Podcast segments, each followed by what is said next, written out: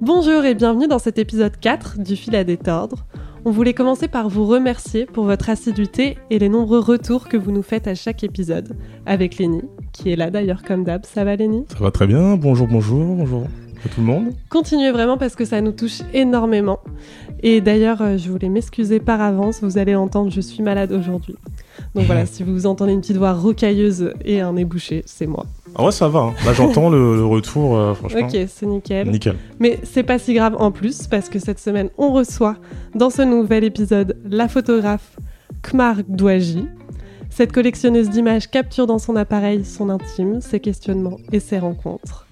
En face d'elle, sur notre table ronde, une artiste elle aussi très familière avec la photographie, Carolina Moreno, photographe et réalisatrice.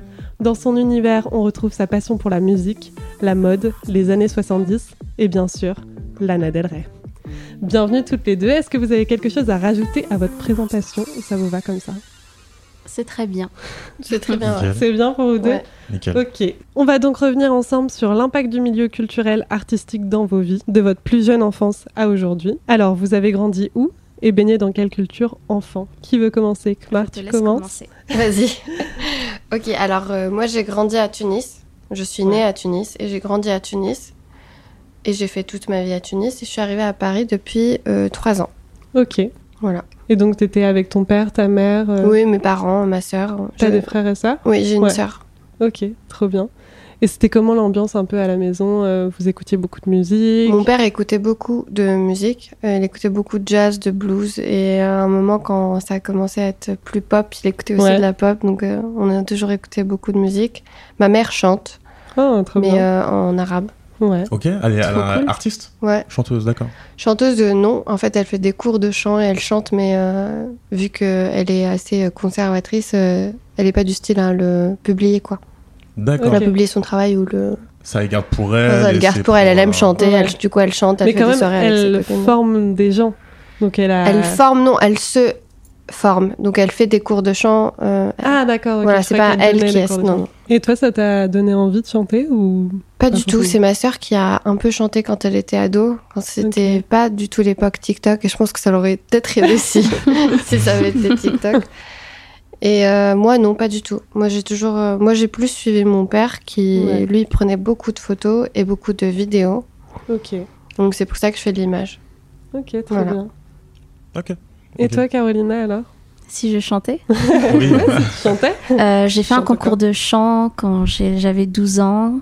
mais C'est la première fois que j'en parle. Euh, mais avant, j'en avais beaucoup honte. Euh, C'était pendant le Téléthon, j'avais 12 ans. En fait, j'ai depuis que je suis petite, euh, j'ai toujours voulu. euh, j'ai pas du tout envie de dire d'être célèbre, mais j'ai depuis très petite, j'ai toujours été très ambitieuse. Mais ça a été très dur de m'imposer et de dire j'ai envie d'être ça plus tard. Ouais. Et du coup, quand j'ai commencé à, entre gros guillemets, chanter, j'ai fait ça deux fois au collège. Le, les retours ont été horribles. Et euh, depuis, euh, je ne le refais plus tellement. Ouais, c'était violent comme. euh, C'était très violent. la rencontre. Les retours avec de qui Des proches euh, Euh, des- non de du, du collège. Ouais. Ah, bah oui, Euh, bah, le monde du. Ouais. Ouais, merde. Voilà. C'était Bah, le meilleur moment de. Mm. c'était l'époque et euh, en fait euh, bah déjà j'avais pas du tout confiance en moi et du coup ça a empiré Euh, mais euh, quelques années après j'ai commencé euh, la guitare et la basse. Et ça s'est un peu mieux arrangé. Surtout que depuis quelques années euh, on met de plus en plus en valeur les femmes euh, dans l'industrie musicale. Donc ça m'a énormément euh, rassurée. Voilà. Et remotivé peut-être à remotivée oui. rejoindre un band ou. j'ai toujours voulu avoir un groupe de punk féministe.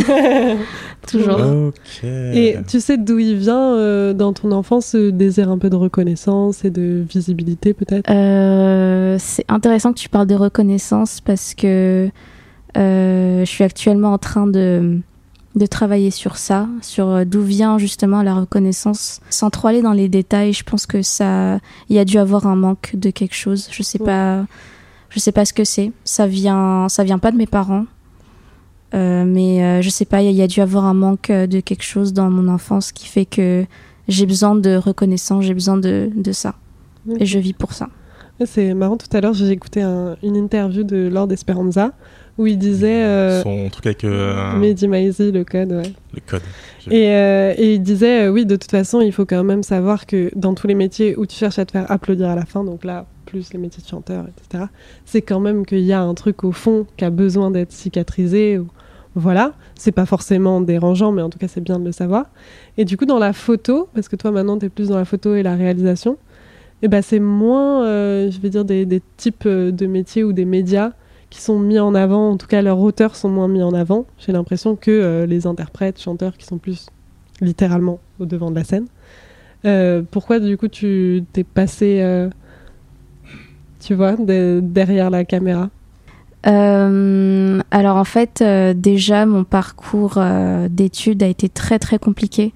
J'ai jamais été très scolaire et moi tout ce que vers au lycée j'avais envie de travailler dans la mode Ouais, et euh, ouais c'est passé vraiment par toutes les, c'est ça les phases, la par, musique, la par mode. toutes les phases ouais. ouais. Euh, j'ai voulu postuler dans des écoles de mode quand j'étais plus jeune mais juste les critères c'était très compliqué j'ai énormément perdu de confiance en moi par rapport à ça et en fait euh, j'ai dû postuler à la fac pendant un an j'y suis restée cinq mois et euh, C'était fac de quoi? c'était une fac de LEA euh, anglais espagnol à Créteil ok. Euh, ça me correspondait pas du tout, mais j'avais besoin d'aller. euh, Je suis quelqu'un qui, qui a besoin d'avoir un rythme, me lever à telle heure le matin et revenir à telle heure le soir. Ouais. J'ai dû postuler dans une école privée qui coûte très cher. Et l'année suivante, euh, j'ai attaqué l'école de photo pour mille et une raisons. Je suis allée à un concert en octobre et ça m'a complètement retourné le cerveau. Euh, je sais pas, j'avais l'impression d'entrer dans un portail euh, qui allait un peu euh, changer ma vie. Ce soir-là, je suis ressortie du concert et je me suis dit, euh, j'ai j'ai tout envie de- d'abandonner et faire de la photo. c'est très bien. Toujours voilà. motivé par tes, tes envies, tes pulsions, euh, tes déclics. euh. Musicaux, ouais. Ouais. C'est en fait euh, la musique a toujours été là, euh, toujours. Et juste pour qu'on revienne sur la base et qu'on comprenne bien comment tu as commencé, etc., t'es- est-ce que tu peux nous dire où tu as grandi? Et, euh, et oui, un peu pareil que, que Kumar tout à l'heure, euh, est-ce que justement le, le fait que tu touches maintenant, enfin que tu es touché à plein d'aspects euh, du milieu artistique, est-ce que chez toi il y avait ça, il y avait euh, une vraie recherche esthétique dans la mode Est-ce que vous écoutiez de la musique Est-ce que vous regardiez des, des films Enfin voilà, des choses comme ça? Alors, il faut savoir que mes deux parents sont péruviens et ils se sont rencontrés à Paris fin 80. Je suis née, je suis née ici à Paris et euh, j'ai grandi euh, à Logne dans le 77. Euh, il y a quelques mois, je suis retournée dans ma ville où je revis parce que j'ai vécu à Paris pendant deux ans, mais je me suis réconciliée avec mon passé, avec cette ville. Ouais. Du coup, dans cette ville, bah, j'ai grandi là-bas. Il y a beaucoup. C'est une ville qui m'a beaucoup inspirée, même si je l'aimais pas trop parce qu'il y a il y a des coins qui sont assez vieux. Il y a des bâtiments un peu briques, euh, banlieue anglaise. euh, c'est ce qui m'a d'abord inspirée, euh, je pense, dans mon travail en général. Est-ce que la, la culture péru- péruvienne, elle, elle était hyper présente chez vous quand tu étais petite? Euh, oui, ouais. C'est en fait, je me suis toujours sentie très. euh, C'est un peu cliché, mais je me sentais toujours très différente euh, des autres enfants. La culture, donc la nourriture, le mode de vie, etc., était pas du tout la même que quand, par exemple, j'allais chez mes copines. Euh, mes copines d'enfance, par exemple. Mon, mon père, il est architecte. Il a passé ses études euh, là-bas à l'imam et après, il a, il a travaillé ici. Mon père écoutait beaucoup de rock progressif. Euh, donc euh, Yes, Rush, etc.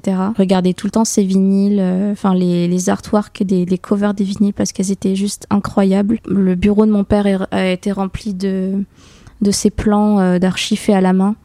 Il avait son, son propre, enfin sa grande table euh, il y avait ses règles, il y avait ses Ouais. crayons, ses équerres, etc.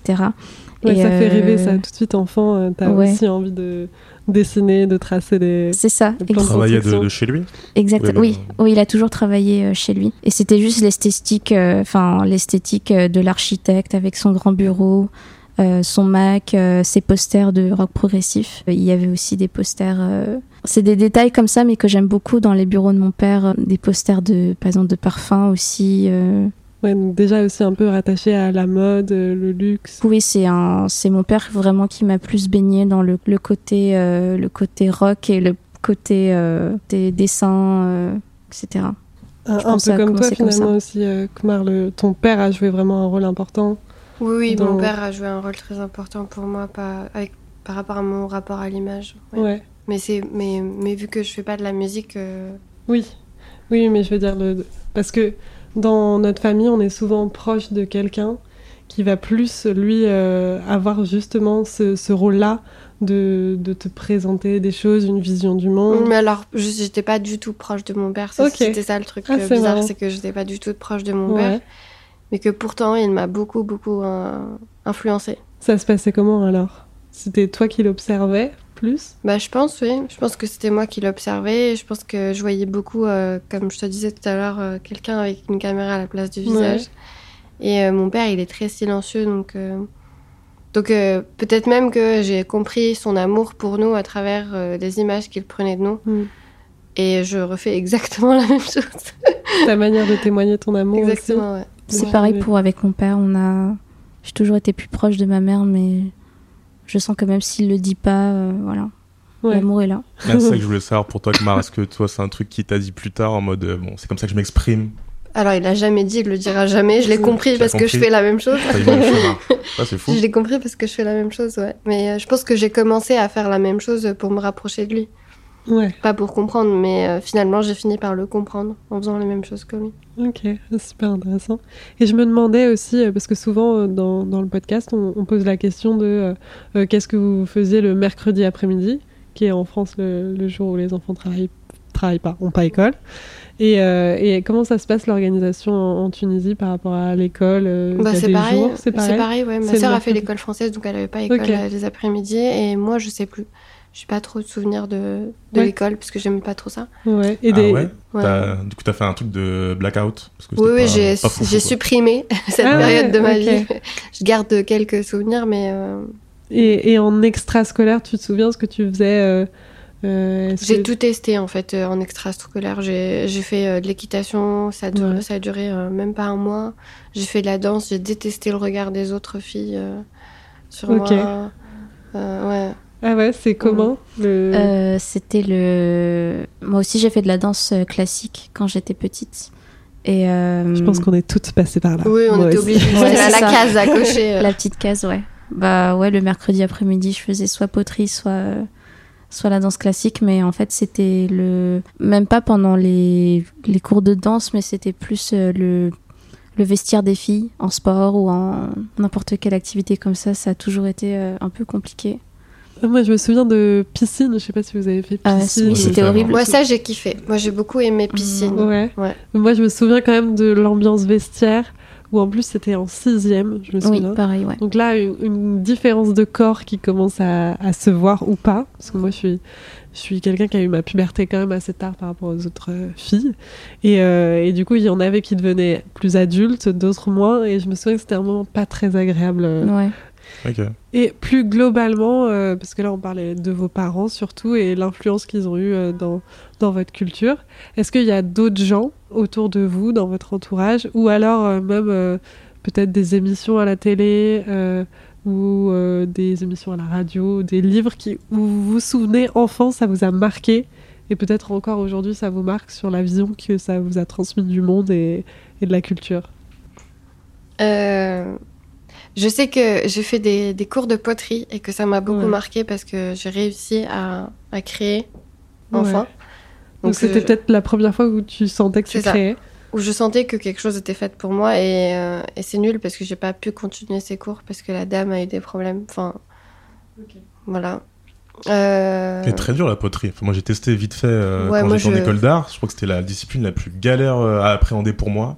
Avec la matière d'archi aussi, euh, force Ouais. à ton père. C'est un truc que j'ai jamais. Pour moi c'était Ah un bon peu le la matière des maths, un peu un truc euh, de calcul de précision très galère. Mais la poterie Oui, aussi j'ai jamais détesté l'archi aussi. J'ai Très fait compliqué. archi, ouais. Mais la poterie, j'ai adoré parce que c'est, je sais pas, c'est tu t'es en, C'est manuel aussi. c'est manuel et surtout euh, il y a dans dans le Coran on dit qu'on est fait de- d'argile.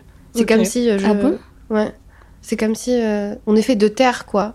Et c'est comme si je revenais euh, d'où je, je, je- Ah. Ah oui, d'accord. Enfin, c'est un rapport hyper. euh, C'est très beau. Ouais, Ouais, donc tu pouvais te construire. c'est en ça. fait. Donc je pouvais me construire euh, à travers euh, la poterie. Ouais, c'est génial. Et il y a un côté aussi euh, que les gens sont finalement assez malléables où ils peuvent évoluer C'est facilement. ça aussi.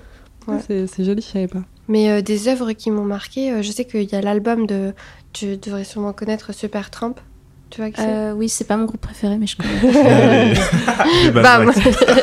Bah, C'est mon père qui écoutait ça et je sais que ça m'a beaucoup marqué, je sais pas Ouais. pourquoi.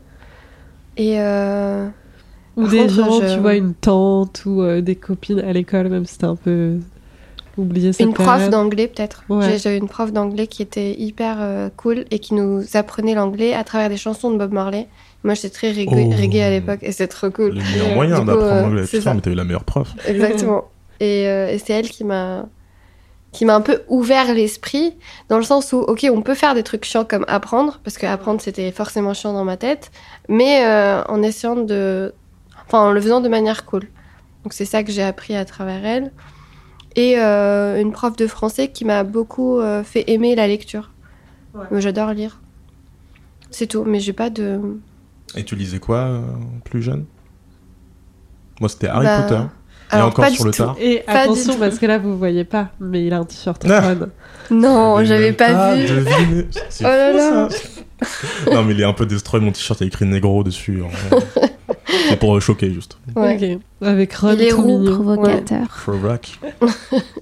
Ça. Non, moi je lisais pas d'Harry Potter, j'ai jamais lu Harry Potter et j'ai jamais trop kiffé. Enfin, je, je suis pas assez tiki. Moi aussi. C'est ok. ok. de tout le monde. Juste, euh, j'aime pas Je trop. suis moldue et fière. Moi, je suis poussoufle. Voilà. Et euh, non, j'ai- euh, je lisais plus euh, euh, genre Tahir Ben Jelloun, où il- c'est des. c'est des euh, Enfin, j'avais lu Le premier amour est toujours le dernier, ça m'avait choqué parce que c'est un truc érotique. Ouais. Et, euh, et j'avais lu Singé Sabour qui parle de. qui s'appelle Pierre. Donc euh, en traduction, c'est Pierre de patience. Et ça parle de. d'un homme qui est en train de mourir. Et c'est une période de terrorisme. euh, Enfin, des trucs assez. euh, Ouais, t- marquant trash. quand même, très jeune. Ok. Ouais, ouais, c'est ça. Mais en même temps, euh, en tout cas en France, les livres obligatoires, qui sont souvent des livres des, de l'époque des Lumières, etc., euh, en général, ou même Germinal de Zola euh, un Mm. peu plus tard, Ça, j'ai jamais kiffé et j'ai toujours trouvé ça Ouais, hyper euh, c'est violent ouais. aussi. euh, Enfin, Ouais. on commence pas par des lectures euh, hyper douces. euh, Non, ouais, pas du ouais, tout, ouais, ouais. ouais.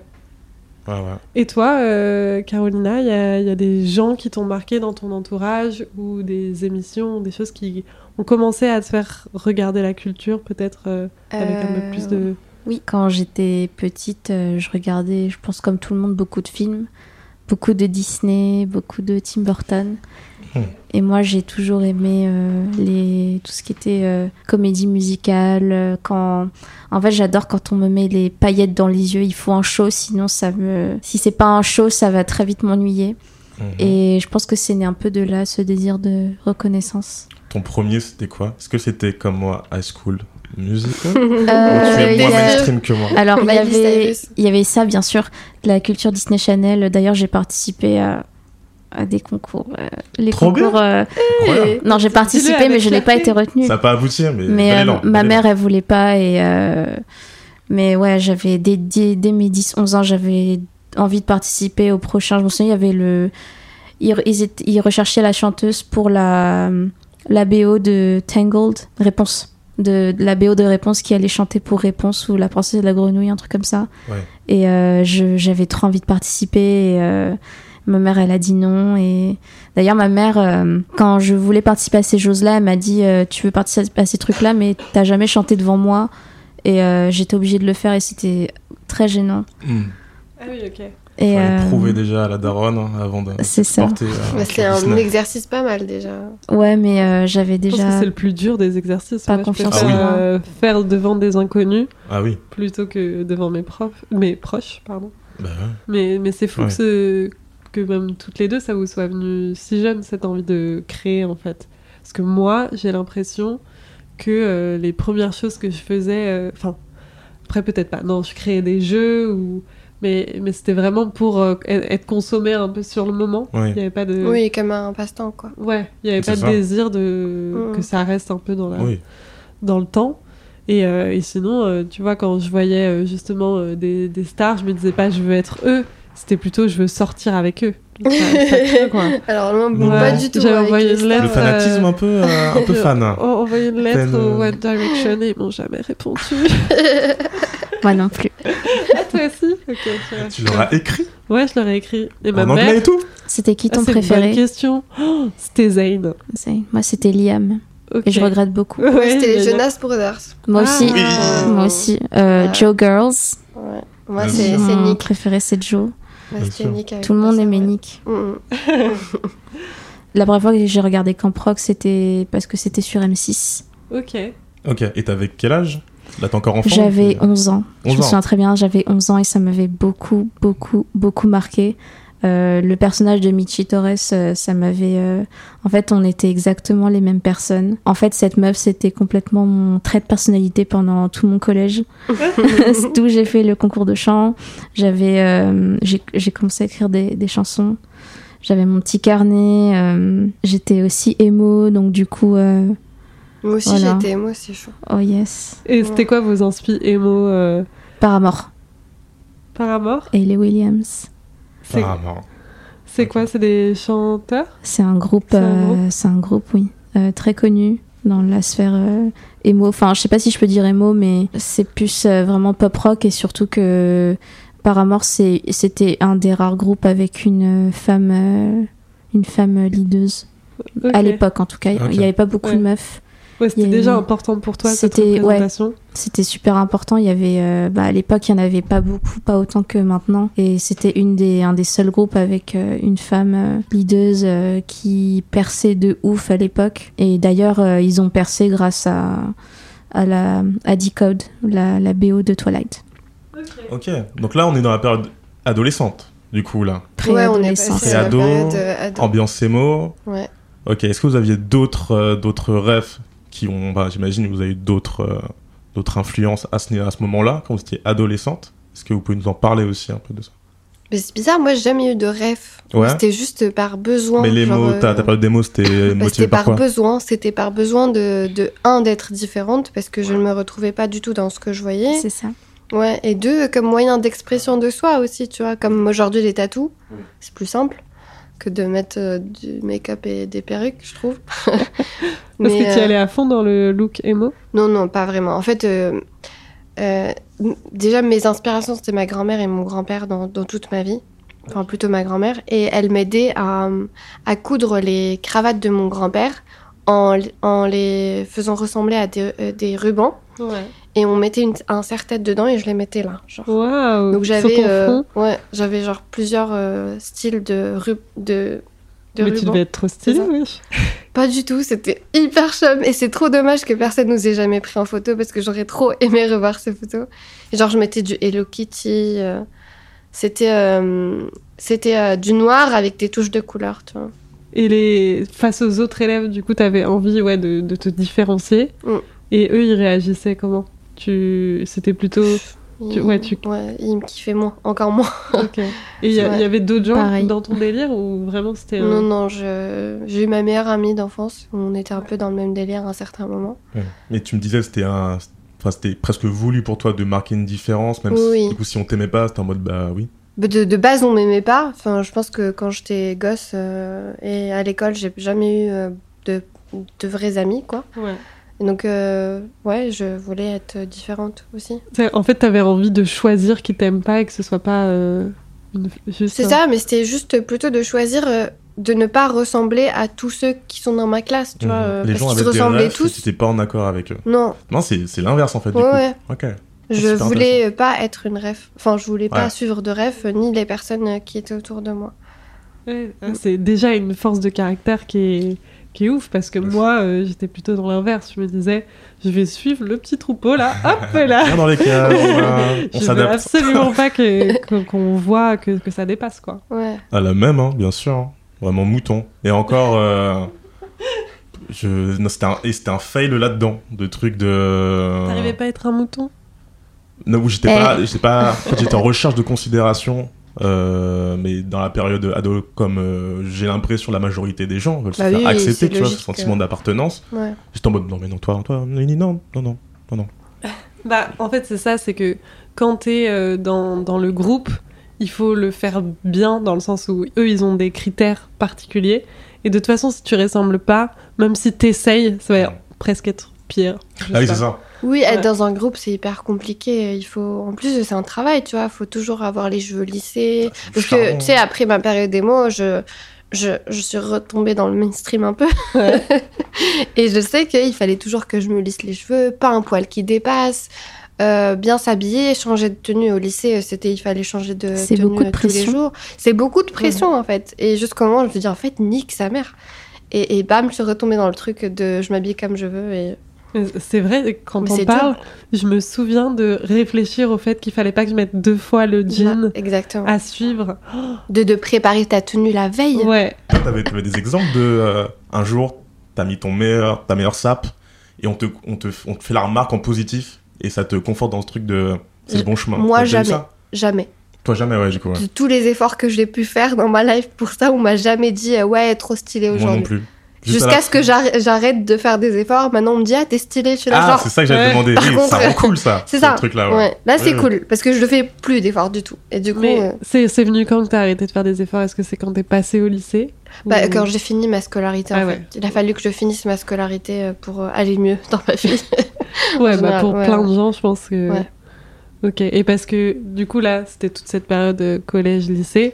Là, quand vous êtes devenu jeune adulte, toi, t'as arrêté après le lycée et les études, tout court Ou t'as continué encore Après le lycée? Ouais. Si, si, moi j'ai fait des, euh, j'ai fait une licence de, de mode. J'ai fait du euh, design accessoire. Hey, vous avez vraiment des points Ouais. communs, euh, toutes les deux. J'ai fait une licence de 3 ans euh, de design accessoire spécialité en maroquinerie, donc Ouais. chaussures, sac à main, aussi bi- des bijoux. Et euh, quand j'ai fini ma licence, j'ai perdu mon meilleur ami, donc il est décédé. Ok. Et à ce moment-là, je me suis dit, mais qu'est-ce que je fais de ma vie? Et j'ai fait un stage photo avec un photographe qui faisait aussi des tirages pendant un an Ok, tu l'as fait où? Tu à fait Tunis. Tout ça, c'est à Tunis. Ouais. On n'est pas encore euh, arrivé à Paris. Ok. Et euh, j'ai fait. euh, Donc j'ai travaillé aussi dans le ciné. Donc j'ai commencé par la production et on m'a vraiment. euh, on- J'ai j'ai même pas cherché à travailler dans le cinéma. On Ouais. m'a introduit. Enfin, ça se passe toujours comme ça. Et tu veux pas taffer? Ouais, vas-y. Et, euh, et j'ai fait du décor de cinéma. Du coup, j'ai beaucoup travaillé dans le décor de cinéma. Jusqu'au. Parce que euh, la production cinématographique à, à Tunis, il y a plusieurs studios. euh, ça se passe comment? Oui, il y a des un- studios, il y a des un- boîtes de prod. Ouais. Ça se passe comme ici. Il y a un style de cinéma particulier qui est plus mis en avant ou- Euh, ouais, il y a les feuilletons pour le ramadan qui sont Ouais. hyper mis en avant parce que c'est la période où tout le monde regarde et c'est le- les, les séries les plus vues, quoi. Ok. Et Oui, sinon, c'est des pubs. c'est quel type de série? C'est un peu des sortes de telenovelas ou c'est des. c'est- Il y a, il y a un style Ouais, particulier? c'est. euh, c'est- on va dans l'hyper drama. Genre, euh, il peut se passer euh, 30 euh, drames en, en Un une minute. épisode. Il y a Il y a l'équivalent aussi des feux de l'amour. euh, les euh, non, c'est. pff, Feu de l'amour. C'est un peu classe quand même, le feu de Ah, l'amour. vois. ah ouais? ça, ça, tu vois, ça reste les feux de l'amour. Là, on parle. Enfin, il y a, il y a de super bonnes productions aussi, tu vois. Il y a des productions où c'est, ça va dans le. On va parler de la prison, de la drogue, euh, de je sais pas qui qui est tombée enceinte, comment elle va l'annoncer à sa famille parce que c'est tabou. Enfin, tu vois, c'est, ça va dans des trucs comme ça. Et ça va aussi dans. Il y a des, des séries, il y en a une qui s'appelle Halga qui parle de, de l'exil. euh, de, du fait de partir, euh, d'immigrer avec des. Ouais. euh, d'immigration illégale, quoi. Mais. euh, et ça, c'était incroyable parce que ça parlait de vrais sujets de société et ça décrivait exactement la réalité, un sujet hyper politique, tu vois. Ok. Et toi, Caro, du coup, euh, tes influences? Je suis insupportable avec tout mon entourage, c'est la trilogie Spider-Man. Euh, il fallait que j'en parle. Bien sûr, très important. Euh, parce que c'est un film que je regarde depuis que j'ai, je pense, 7-8 ans. Ouais. Et euh, donc je regarde toujours euh, au tu moins... l'as- euh, tu l'as vu Day One? T'as eu l'occasion d'en voir au cinéma? J'ai vu le 3, moi, au cinéma. J'ai vu le 3 au cinéma, je me souviens, j'avais 9 ou 10 ans. Ouais. Je l'ai vu avec ma sœur et mon père à l'époque. 2006-2007. 2007, il est sorti en 2007. Donc c'est les premiers, c'est la première. euh, Yes. Trilogie de Sam Raimi. Tout à fait. Oui, c'est ça, avec Tobey Maguire et Kristen Dunst. Très grosse inspiration, je pense, surtout Kristen Dunst, parce qu'elle est rousse. Et elle aussi, elle veut percer euh, dans le, le monde euh, du théâtre. Elle veut, elle veut être actrice à New York. Mm. Ouais. Et, euh, Et donc c'était important pour toi dans, dans les œuvres que tu regardais ou la culture que tu voyais d'avoir des gens qui te ressemblaient ou en tout cas qui avaient les mêmes objectifs que toi? oui, Tu pouvais te. en fait, dans tous les, j'ai remarqué que dans tous les films que je regarde ou les séries ou n'importe quel sujet, on a tout le temps la même ambition, être célèbre à New York. Toujours quelque chose dans New York, euh, actrice, euh, avoir une carrière euh, à New York. Ok, c'est fou. Voilà. Ou dans la été ville. d'ailleurs à New York? Oui, j'y suis allée euh, le mois dernier pour la toute première fois. Ah, trop bien. Et t'es resté un peu de temps T'as eu le temps de visiter Alors, je suis restée six jours chez ma cousine euh, qui habite au New Jersey, donc c'est juste à côté. Ouais. Et euh, c'était euh, c'était très très très inspirant. Euh, depuis, ça fait quelques mois que j'ai assez perdu l'inspiration. Euh, parce que l'hiver, c'est toujours un peu une période euh, compliquée euh, pour tout le monde, je pense. Et là, c'était le voyage que je devais absolument booker cette année. Donc, j'ai pris mes billets, je suis partie. Et j'ai regagné une certaine confiance en moi et une certaine inspiration que je pense avoir perdue depuis un moment. Ah, Ça t'a boosté. ouais, ouais. Ça m'a beaucoup boosté. Ouais. Mais j'ai l'impression que New York, c'est un peu connu pour ça. Euh, Enfin, souvent, on parle de l'hiver à New York et le fait que les gens y vivent de manière. euh, Enfin, ils s'expriment énormément par euh, leurs vêtements, aussi beaucoup de couleurs, etc. J'ai l'impression que les, les Américains et les New-Yorkais, plus précisément, vivent l'hiver très différemment de, de nous. Et du coup, aujourd'hui, dans vos vies d'adultes, de jeunes adultes, même question, est-ce que...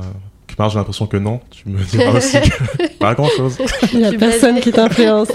Non, non, pas du tout. Au contraire, là, ouais. euh, Ah ouais. En, est, en Alors tu peux plus devenant facilement les notifier parce que c'est peut-être oui, plus frais dans ta tête. Peut-être, ouais. ouais. Peut-être Ouais. que c'est ça. Je, je suis pas très. euh, j'ai pas une grande mémoire. euh. J'ai pas une très bonne mémoire, Est-ce que tu as une mémoire plutôt sélective, du coup, des, des je crois. Tant Ouais. mieux. Sinon, euh, j'aurais pété un câble. Euh, donc là, ouais, euh, je sais que je suis venue à Paris parce que mon artiste préféré habite à Paris. Ok. Euh, c'est Alejandro Jodorowsky. C'est un, réalisateur, poète, artiste multidisciplinaire.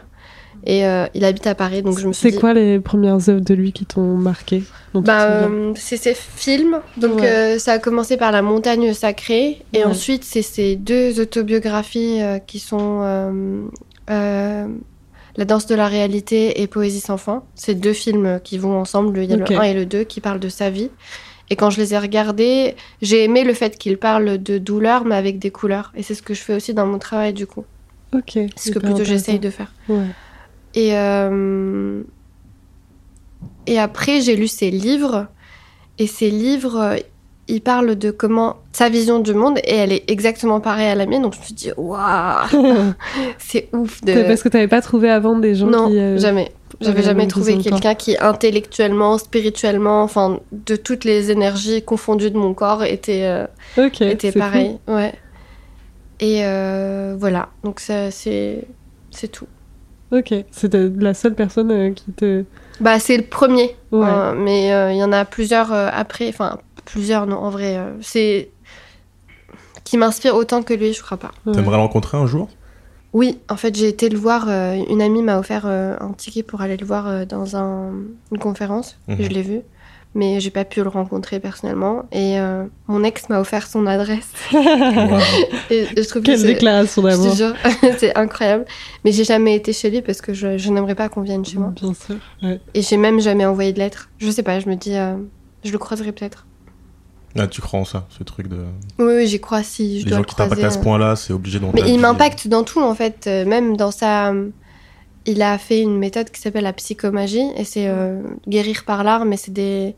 Il dit en fait que la psychanalyse euh, euh, révèle les traumatismes, mais que la psychomagie les aide à guérir. Donc c'est des actes qui parlent à l'inconscient et, euh, et je trouve ça ouf déjà. Je sais pas pourquoi c'est pas connu. Enfin, ça devrait être super connu. Donc ouais, voilà. Il me parle dans tout, de tous les points de vue. euh, Je trouve qu'il est parfait. Et euh, donc je pourrais pas te dire que il y en a plein d'autres qui m'inspirent, mais pas autant que lui.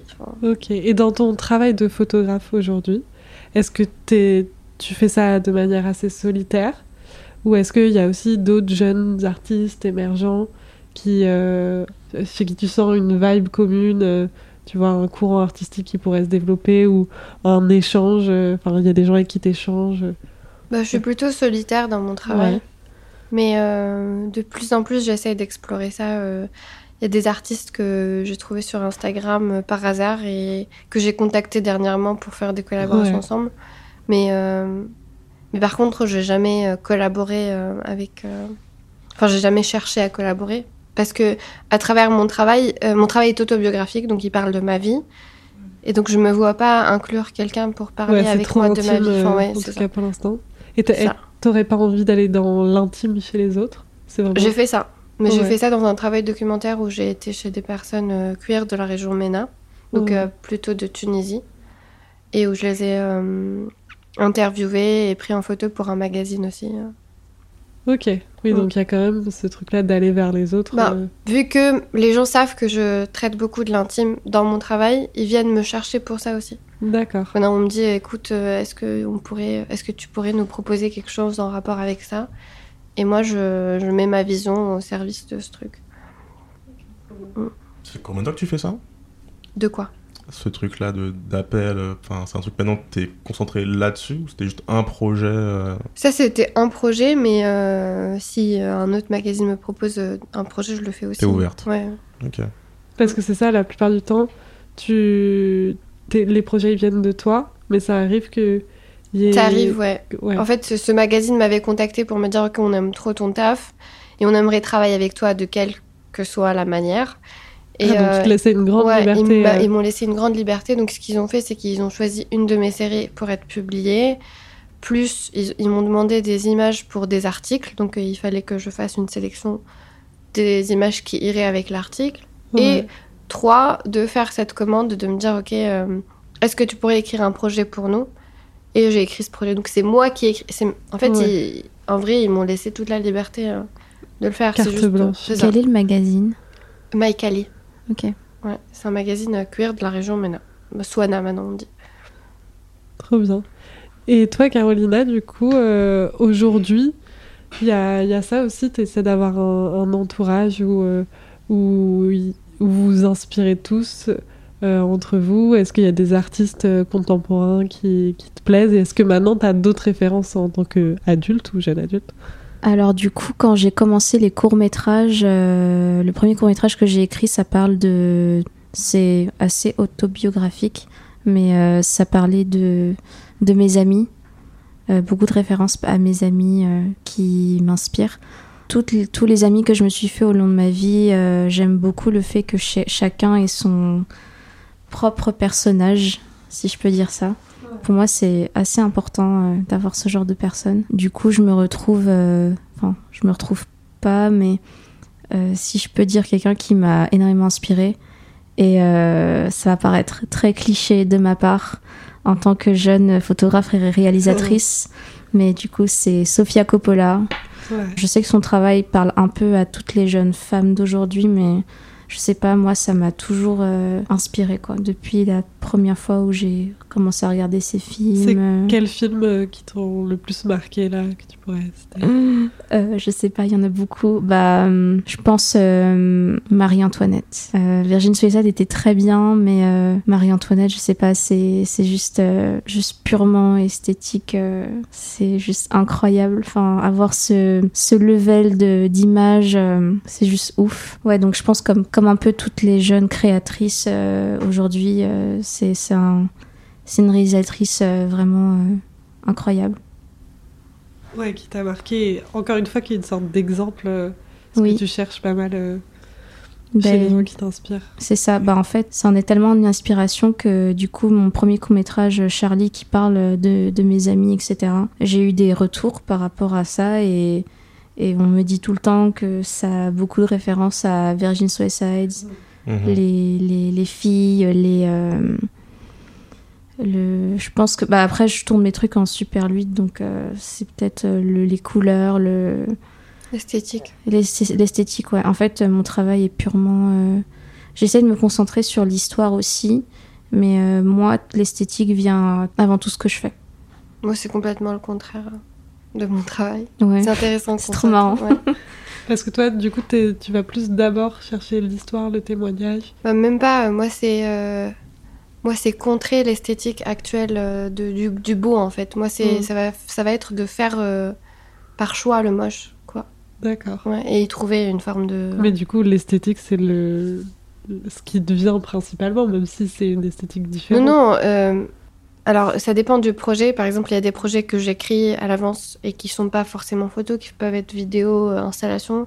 Donc, c'est de l'écriture parce que c'est autobiographique. Et il y a des fois où euh, c'est. euh, C'est-à-dire que contrairement à Carolina, je vais pas euh, mettre en scène une image et la prendre en, en photo. C'est ça, exactement. Moi, Oui. je fais pas ça. Je, je, enfin, à la limite, je n'aime pas faire ça. Il faut que, il faut que ce soit réel, en fait. Mm. Il faut que ce soit déjà mis en scène par la vie. Par exemple, si euh, il y a un- des espadrilles euh, jetées par la fenêtre euh, à côté d'une flaque de caca, euh, ça va être ça mon image. C'est pas un truc que moi j'ai mis en place, c'est un truc qui existe déjà et je ne l'ai fait que le capter, que le cadrer, quoi. Hmm. Ouais, donc l'esthétique, non. Ok, Mm. Ah, c'est intéressant d'avoir. C'est drôle que tu parles de réel parce que justement, moi, j'aime bien masquer. euh, Alors, j'aime bien quand les choses sont un peu brutes aussi, mais euh, j'aime bien euh, mettre un peu tout sous le tapis, si je peux dire ça. Genre, euh, embellir euh, tout ce qu'il y a de. Pas horrible, mais de. Genre, rendre ça meilleur. Ouais. Ouais, c'est le contraire. Moi, j'aime bien. euh, ouais. C'est trop drôle. Mm, c'est ouf. Moi, je- j'ai des photos où j'ai des pigeons avec du sang, quoi, que je trouve euh, cool. Ça, c'est mon esthétique, quoi. Ouais. Et comme j'ai des photos euh, que je trouve beaucoup trop lisses. En fait, j'aime pas le travail lisse. D'ailleurs, j'ai vu une expo dernièrement où c'était beau et tout ça, et j'ai détesté. Je suis sortie, j'ai dit, mais c'est pas la vraie vie, en fait, et je peux pas. Ouais. Ouais, parce que toi, t'as besoin qu'il y ait vraiment. Parce qu'on pourrait penser à cette, ce fantasme. Moi, c'est de politique. La sublimation. Oui, moi, c'est purement politique. Moi, j'en ai marre qu'on sublime les choses, qu'on essaie de les rendre jolies. Ouais. Et qu'on m'ait fait croire moi toute ma vie que ce qui se passait à la télé c'était vrai. Tu vois heureusement que je suis pas aussi naïve mais Après, si tu te connectes à BFM, tu verras que Ouais, super joli. c'est ça. C'est vraiment la réalité. ma best chaîne mais du coup voilà c'est même pour contrer euh, ce qui se passe sur BFM ou pas. C'est c'est mon travail c'est euh, je crois que c'est euh, ce qui est drôle c'est que le podcast que j'ai fait avant celui-là on est sorti par une petite conclusion qui disait la violence c'est la vérité donc moi je pense que mon travail il tourne beaucoup autour de la vérité de montrer ce qui est vraiment de montrer euh, les choses comme elles sont quoi et euh, ouais Et ce qui se passe en ce moment, les événements de manifestation euh, par rapport au 49.3, ça t'inspire toi ou pas? Ça m'inspire. En fait, dès que ça a commencé, euh, moi, j'ai pas le droit d'aller aux manifs parce que je suis sans papier. Et si j'y vais, je me chope une OQTF Mhm. comme euh, 2-2, quoi. En 2-2, je, je me retrouve au bled. Et, mais par contre, l'énergie de la ville depuis que ça a commencé, je trouve ça dingue, en fait. Mhm. Même euh, la grève des éboueurs, j'ai fait toute une série avec mon petit appareil sur les poubelles. Je, je, je, je kiffe parce que c'est tellement puissant, en fait, euh, de OK, regardez euh, ce qu'on peut faire. Euh, Moi, j'avais un immense sentiment de fierté avec Ouais. euh, justement la grève des éboueurs, mm. principalement. Il y avait un, justement une puissance de, de mettre devant les oui. gens cette image. Mm, mm. De voilà ce que c'est en fait, voilà ce que vous nous renvoyez tous les jours. C'est ça. ça tellement puissant. Yes. Vous avez parlé dans votre enfance de, de gens qui ont été marqueurs euh, dans votre culture, qui vous ont transmis des choses parfois volontairement, parfois involontairement. Est-ce que aujourd'hui, vous avez l'impression qu'il y a des gens qui se retournent vers vous pour euh, vous demander votre avis sur euh, les nouvelles sorties films, sur l'expo à aller voir, sur votre vision sur un artiste, etc. Les derniers Est-ce- Disney. Est-ce que votre, vous êtes devenu en quelque sorte aujourd'hui des prescriptrices culturelles? Ou pour vous c'est pas c'est pas un échange qui est, qui est important Si, si, complètement, oui. Enfin, je, je ne parle que de ça avec mes potes. Ouais. C'est mon seul euh, sujet de conversation. C'est quelle expo aller voir, euh, ce que j'ai pensé du travail de telle personne ou telle personne. Donc c'est plus un, un échange où tu sens vraiment il y a un retour vers toi où les gens font confiance en ton avis et Bah, ça dépend de. Non. C'est un peu spé- spécial parce que j'ai des potes qui travaillent dans le domaine de l'art, donc qui ont euh, tout au- euh, autant les mêmes. Pas avis, mais les mêmes euh, connaissances que moi. Donc euh, ils ne me demandent pas d'avis. On, s'échange- on, fait, on fait des échanges. Et mes, mes autres amis, c'est des amis qui n'ont rien à voir avec le milieu de l'art et ça les intéresse même pas de me poser la question de quelle expo aller voir ou pas. Quoi. Donc, ok euh, ouais c'est vraiment segmenté oui, euh, oui. dans ta vie c'est ingénieur et artiste. et avec d'autres générations aussi je sais pas si t'échanges euh, avec tes parents ou t'échanges avec des des grands-parents, des adultes Est-ce qu'il y a Des enfants, peut-être. des enfants Des aussi cousins. Non, mais pas du tout. Des enfants, j'échange pas avec des enfants. J'en parle pas. Je ne respecte pas. Ils Non. pas d'avis de toute façon. Non, non, j'ai- j'ai- j'aimerais bien parce que j'aime bien les enfants, mais euh, Ouais. Ouais. Je pense que tu serais la meilleure personne pour quand, comme toi quand t'étais gamine, t'as eu accès à des, des, des écrits qui n'étaient pas forcément adaptés. Peut-être leur foutre un coup de shot dans la mais c'est ce que je fous. c'est ce que je fais à chaque fois que je suis en présence d'un enfant. Enfin, Mm. c'est ce que je faisais. Entre temps, j'ai mûri, tu vois, parce que je me dis bon, Mm. faut pas faire ça. Faut pas les traumatiser. C'est ça, mais, mais j'ai, je, je suis même allée jusqu'à avoir des, des discussions hyper profondes. Par exemple, euh, à un moment, je gardais une petite fille et, euh, et quand elle me parlait, elle me, elle me parlait d'amour, je lui disais oui, mais il y a l'amour de soi. Et je, enfin, tu vois, j'allais Oui. loin dans le truc en me disant que peut-être ça lui restera dans la tête. Et une fois, sa mère est venue, elle m'a dit euh, Est-ce que tu peux lui parler des sujets moins sérieux, s'il te plaît? Elle a dû poser C'est plein une de enfant. questions à sa mère. Est-ce que tu t'aimes toi, maman? Ou T'imagines tu me préfères moi Non, mais je pense, je pense moi que c'est un... Enfin, je pense qu'il faut leur parler comme ça, mais... Quand c'est ton gosse à toi, quand c'est le gosse de Ah, quelqu'un mais d'autre. non, je euh, pense, je sais pas. Moi, j'aime pas trop infantiliser les gosses, mais après, Oui, faut oui. avoir le bon curseur. Faut pas C'est trop, ça. ouais, faut avoir C'est- le- Je crois que je, l'a- je l'avais pas, bon, ce curseur, et, je- D'accord. et maintenant je l'ai. Mais à ce moment-là, non, j'étais trop dans. Il ne faut pas les infantiliser, mais en oubliant que c'était des enfants aussi, tu vois. Ouais, Oui, ouais. c'est ça. On Ouais. dit il faut pas infantiliser les gens qui ne sont pas des enfants. C'est ça. Alors que les enfants, c'est des enfants. Des enfants, donc oui. Il faut pas les prendre pour des débiles non plus. Non Quoi. plus, tu leur oui, dis pas ça, en fait. gaga, gueugue, quoi. Bien sûr. Ah, alors moi, je sais pas, petit rêve comme ça que j'ai vu sur les réseaux sociaux à vérifier. Mais apparemment, parler à des enfants avec cette, euh, cette parole qui est le baba gueugue, euh, et ben c'est super bien. Ah Parce ouais que, Moi, en le fait, les enfants, ils, ils comprennent au, au début, hein, je parle vraiment des enfants même qui savent pas encore parler, Mm. ils reçoivent l'émotion plus que les mots. Donc, euh, d'avoir ce, euh, cet. en- En fait, c'est de l'attendrissement, c'est de l'amour principalement. C'est Oui. pas du tout dérangeant. Euh, alors que leur parler. euh, Bien sûr, il faut leur expliquer les choses, surtout quand ils commencent à avoir du vocabulaire. Il faut s'adapter aussi en fonction de l'âge de l'enfant. Mais apparemment, pour leur développement mental, de juste sentir des émotions, c'est déjà très très bien. Putain, c'est fou. J'ai toujours Ouais. entendu l'inverse, moi. Pareil. Genre, euh, Je pense qu'on aurait dû rester comme ça, en fait, toute notre vie, parler en gaga, gueugue Oui. et en émotion. Et, Ça serait on- tellement on- plus simple. On, on comprendrait enfin, la, la plupart des, ça? des choses de compréhension. En fait, on, on sait ce que l'autre va dire. Donc c'est juste la, la manière, le ton que tu. euh, imagine la gueule du podcast. si on était tous comme ça, c'était un truc. Euh. Ah, Mais- pendant Gueugue. 5 minutes. Alors les enfants, bienvenue. Gaga, gueugue. Voilà. Et toi, Caro, du coup? Euh, bah déjà, quand j'étais petite, euh, ma sœur, donc du coup, ma sœur et moi, on a 5 ans de différence. Et je pense qu'elle m'a un peu. euh, elle m'a transmis l'amour des films parce qu'on les regardait beaucoup ensemble. Donc, on regardait beaucoup euh, les films de Tim Burton. Ouais. Et euh, d'ailleurs, ma sœur et moi, on a beaucoup de, on s'envoie beaucoup de références à que ce soit les Tim Burton ou les Simpsons aussi. On est, on est, on- ça nous rend très très proches toutes les deux, les Disney aussi. Maintenant que ma sœur a ma nièce qui a 7 ans, euh, je sens, j'ai ce besoin en fait. euh, moi, par exemple, je suis pas, j'aime pas trop les enfants. Enfin, je suis pas très, euh, je suis pas très enfant, Pareil. mais euh, avec Trop gosse, moi. c'est moi non plus. Et j'en veux pas d'ailleurs, mais je me sens très très proche de ma nièce. Euh, je, me, je me vois beaucoup en elle.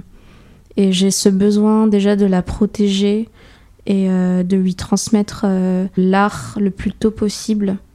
Parce que j'ai découvert un potentiel chez elle D'accord. euh, quand elle faisait ses dessins ou voilà. J'ai très hâte par exemple de l'emmener à, à ses premières expositions.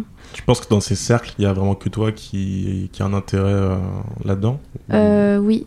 Ouais. D'ailleurs, euh, quand j'avais 10 ans, 9 ou 10 ans, euh, on nous a emmenés à l'école, euh, on nous a emmenés voir beaucoup euh, Versailles, euh, en- les sorties scolaires. Et je me souviens, il y a une expo qui m'a beaucoup marqué quand j'étais petite, c'était l'exposition de Archimboldo à la... hum, Je sais plus c'était quoi l'en- l'endroit.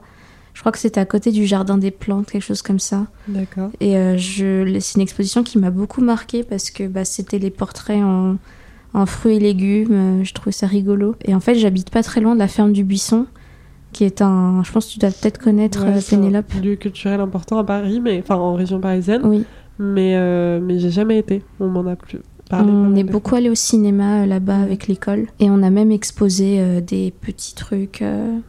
Avec de la terre, etc. Enfin, des trucs qu'on faisait quand on était gosse. Mais pour en revenir à, ma- à ma nièce, en fait, j'ai vraiment envie de lui transmettre ce- ces vibes artistiques. Je pense que je vais attendre qu'elle ait 9 ou 10 ans pour l'emmener à ses premières expositions pour les enfants. Pour, euh, Bah, il y, en a quand même pas mal à, à Paris. euh, à la Villette, il y a C'est ça, ouais. la Cité des Sciences, Ouais. je crois. C'était des sciences. où il y a pas mal d'expos qui sont tournées vers les enfants. Et moi, Mm. c'est vrai que je me souviens J'ai grandi en Bretagne, mais mon père, il, habitait à Paris parce que son travail euh, fait qu'il avait besoin d'être à Paris.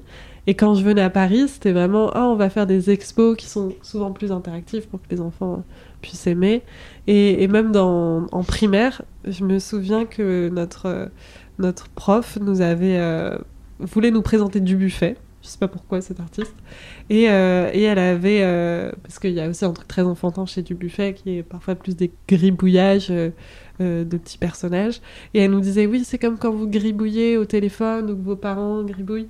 Et, euh, Moi aussi, je fais ça. et c'était c'était vraiment de, une manière d'introduire vers les, les enfants euh, l'art qui, qui m'a profondément marqué. Et du coup, maintenant, dès que je vois une œuvre de Dubuffet, ça me, je me souviens que c'était Ça te rend nostalgique. euh, ouais, ou en tout cas que ça, ça a été un, un pas vers la culture qui a été important parce que Pour te montrer que c'est accessible, quoi. Ouais, que toi que aussi, tu peux, le, tu peux le faire. l'art euh, ouais, contemporain, ou en tout cas à partir du, du 20e, c'était quand même beaucoup plus accessible que, que toutes les peintures, parfois euh, du Moyen-Âge, euh, euh, et même un peu après, où ça me semblait être des tableaux un peu froids, où il y a beaucoup de portraits ou nature morte, et qui en fait, après, je les ai redécouverts parce que j'ai. J'ai ma cousine qui a fait les Garance Picard, que vous Garance avez Picard, entendu dans l'épisode précédent. De, DFD3, allez écouter la face à la face B. qui, qui a fait l'école du Louvre et qui avait plein de choses à raconter sur ces œuvres-là. Et en fait, ça, ça nécessite de toute façon une médiation. Tu peux pas forcément arriver euh, à comprendre ces œuvres euh, sans ça. Donc, euh, donc c'est intéressant de te dire, je vais être la médiatrice de, de cet enfant vers l'art. C'est beau. Et ben, je pense qu'on peut finir cette phase A sur, euh, sur ces belles paroles. Let's go. Merci beaucoup de Merci vous à être vous. euh, livré sur. Merci euh, à vous. Je vous en prie. De toute façon, il vous reste euh, une heure à parler parce qu'on va tourner la phase B qui sortira dans deux semaines pour vous. Un petit extrait juste ici. Assuré- essaye de faire la psychanalyse de Lenny. Elle fait ça. Et j'aime bien. Parce que je suis en train de faire la même. Tu sais qu'on a créé ce podcast On- on a pour envie une de- soirée où elle m'a fait ça. hein. Voilà, donc on se retrouve dans deux semaines. Merci beaucoup de nous avoir écoutés. Merci à toi, Ben. Merci. De rien. Et n'hésitez pas à nous suivre sur les réseaux sociaux Yes, et à liker ce podcast sur euh, la plateforme sur laquelle vous l'écoutez. Yeah, Spotify, Deezer, Apple Podcast, on est partout. Vous n'avez aucune excuse. Ciao, ciao Bye. Au revoir. Au revoir.